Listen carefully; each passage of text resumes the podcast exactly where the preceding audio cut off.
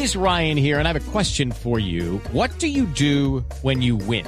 Like, are you a fist pumper? A woohooer, a hand clapper, a high fiver. I kind of like the high five, but if you want to hone in on those winning moves, check out Chumba Casino. At ChumbaCasino.com, choose from hundreds of social casino style games for your chance to redeem serious cash prizes. There are new game releases weekly, plus free daily bonuses. So don't wait. Start having the most fun ever at ChumbaCasino.com. No purchase necessary. BGW. Void were prohibited by law. See terms and conditions. 18 plus.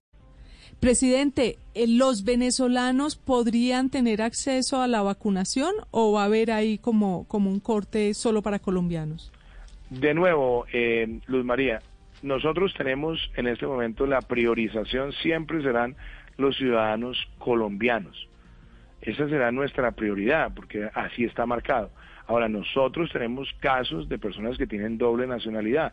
Esos casos se van a manejar no en función de la nacionalidad, porque no le vamos a decir a la gente muéstreme el pasaporte para que entre en el programa. Si son personas que están regularizadas, si son personas que tienen las condiciones y adicionalmente están dentro de las patologías y las condiciones de preexistencia y la población de riesgo definida por el Ministerio de Salud, eso da criterio orientador para la aplicación de la misma.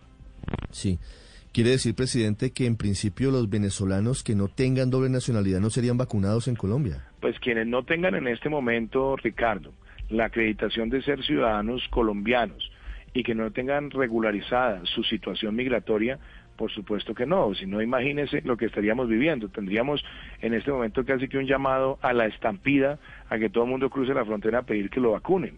Entonces, por eso tiene que ser muy claro la definición de la población colombiana y las personas que tengan esas características de tener situación migratoria resuelta o que son ciudadanos por adopción o que son ciudadanos que cumplen o con el jus solis o con el jus sanguinis.